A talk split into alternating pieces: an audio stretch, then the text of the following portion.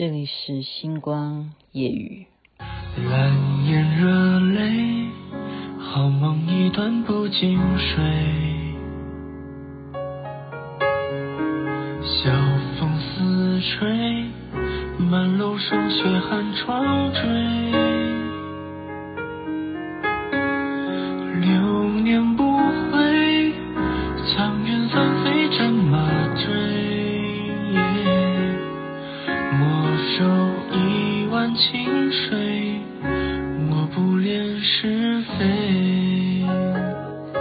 是不是应该要换一首歌？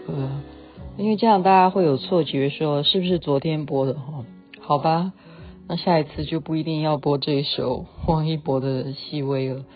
但是我之前又这样讲嘛，说只要听到这首歌，我要讲的事情就是跟什么什么什么有关，就要让大家有一个预告的感觉，好吧？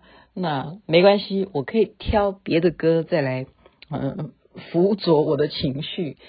因为既然是什么，昨天已经连续两天讲尼泊尔，尼泊尔还有很多事情该说的，为什么不就延续把它讲下来呢？否则下一回我要再讲这件事情的时候，我还说啊，我曾经讲什么，那大家也追追不回到底是哪一集讲的，所以干脆就连续说下去吧。是什么呢？那就是事实上，尼泊尔它的位置，它是临近印度的。那它还有一个非常重要的一个位置是什么位置？那就是释迦牟尼佛的诞生地蓝毗尼园。它其实靠近尼泊尔，可是你说它有多靠近？必须要跋山涉水啊，不是说要你去爬哦。如果你真的爬的话，你要大概要走好几天。我呢，我们呢，哈，就是。张瑞明他们就是问我说：“你想去吗？”因为其实我并没有任何的在尼泊尔，我没有任何的 schedule，我没有行程表。他们完全就是他们已经生活在那里一阵子的人了，所以他们是招待我，呃，就是说照顾我了哈，就是让我在那边你想干嘛就干嘛，我们反正就是陪着你，你想看。画唐卡，我们就去看那些画工再怎么画。你想要看塑佛像，我们就去看塑佛像。在那个年代，哈，那是一九九九八吧，还是九几啊？那个年代，其实尼泊尔当时真的是还是很落后。我们如果走在路上啊，基本上都是黄土飞扬，就是你看到牛车地上都是牛粪什么，这都是非常正常的。可是我非常适应诶，我不知道我的灵魂里头到底是怎么一回事啊？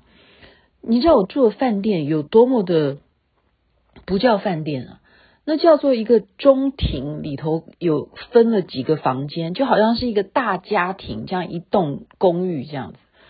然后每一个隔间里头真的也是有厕所了哈，可那个厕所就是黄滋滋的，那都不知道到底有没有清洁过。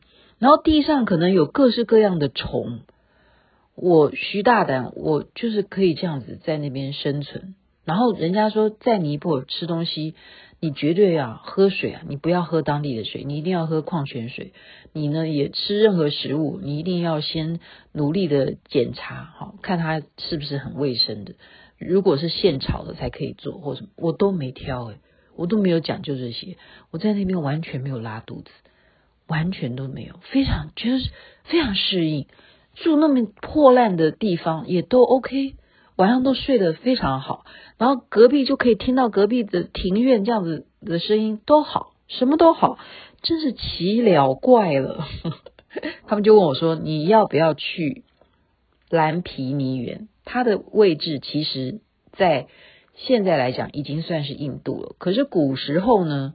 应该还是属于尼泊尔的范围哈，因为这太靠近了嘛，所以你到底这个领土这个范围是要属于谁的？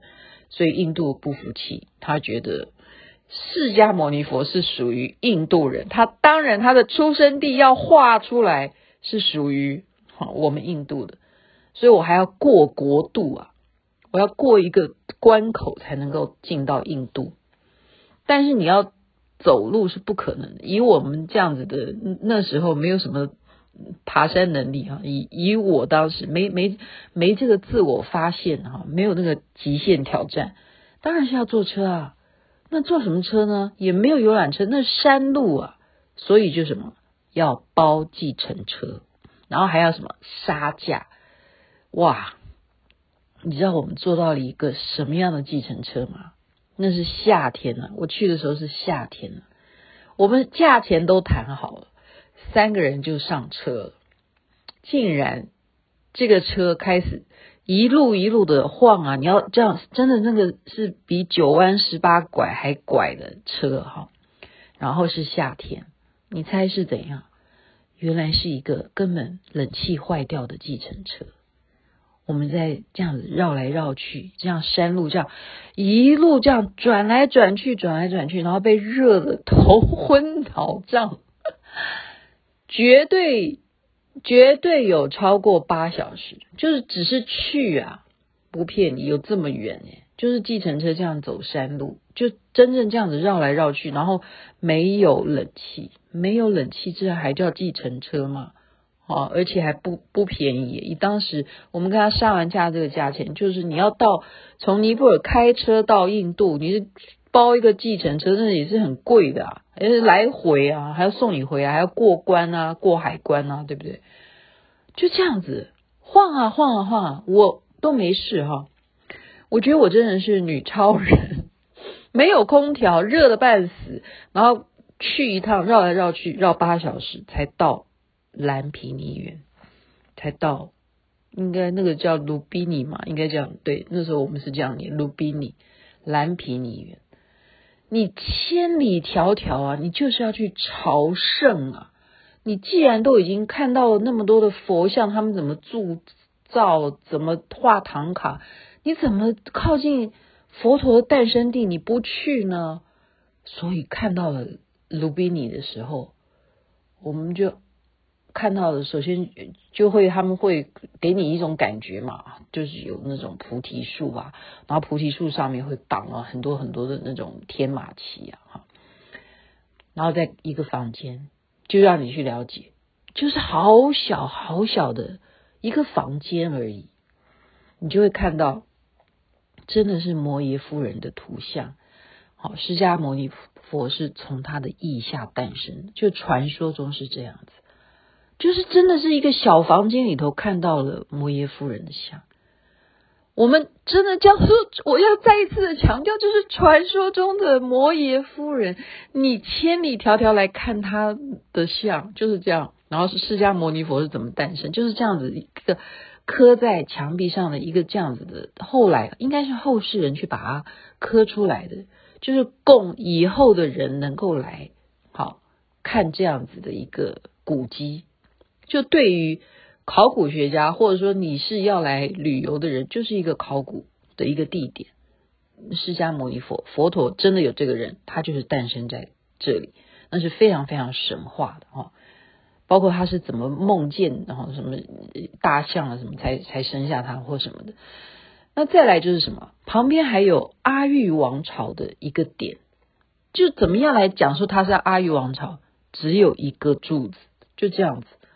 我们千里迢迢转啊转啊转啊转，你有没有觉得很多事情啊，你必须要有这个过程，你才会觉得说哦，我达到了，我达到了，因为一定要我自己这样子一个过程，然后我去证明说对，就是这样，我看到了，然后你才会觉得没错，是的。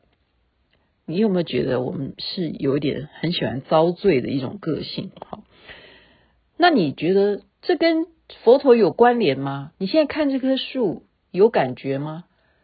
你你能够想起来什么？你你要不要在那边坐一下，看会不会入定？然后看到东方升起一颗明珠，你要不要呢？完全没有 feel。我现在真的告诉大家，我很诚实，我这个人是就是。讲实话的，而且为什么现在我觉得我越讲越好？为什么我坦坦荡荡？星光夜雨的听众，您喜欢发了我的原因，也就是应该喜欢我这个个性。我觉得你会从我言语中知道我这个人我不好，我就承认，我就认错，我该反省的，我都会告诉大家说我在反省。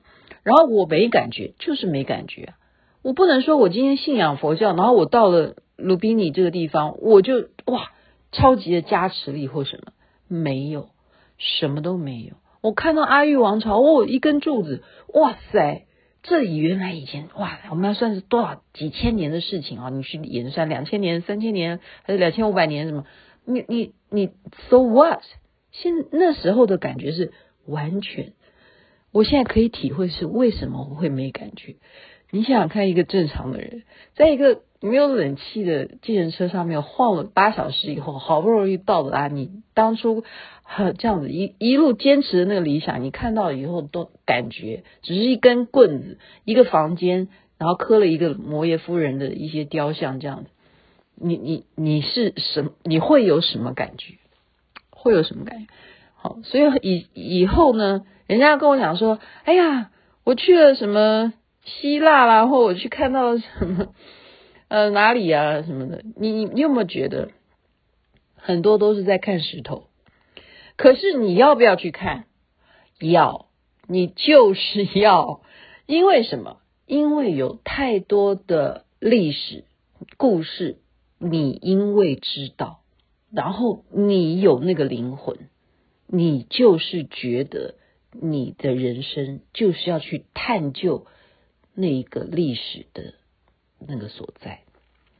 所以那一趟的旅行，我现在回头想想，还是值得的。当然值得。我们这样来来回回就坐一个好像被骗的计程车，他算是骗了我们。可是现在回头想想，唯有到达现场那种感觉，现在想起来还是仿佛就像昨天发生的事情。所以那天有人问我说：“你相信过去、现在、未来是一块的吗？”我觉得好像是诶。好像是诶，但是现在还是，毕竟是因啊，未来的果应该就是你现在怎么做的缘由吧。所以这是属于佛家的思想哈，大家也可以参考有没有因果这件事情。不管怎么样，我觉得在尼泊尔的感觉真好，完全没有水土不服，被这样子计程车这样子讹，然后还可以这样子。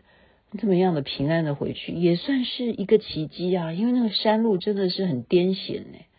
那山路是不是可以大巴士走的山路？你们想想看，现在当然可能它比较发达了。当时在一九九八年的时候，不会的，真的是很恐怖的山路，比苏花公路还恐怖，这样明白吗？好的，今天就稍微为您介绍一下当时。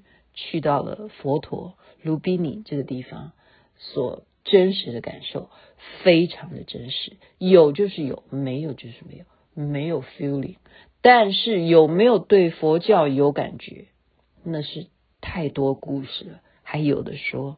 好，今天就讲到这边，祝福大家一切美梦，身体健康，最是幸福，一切美好。这边晚安，那边早安，太阳早就出来了。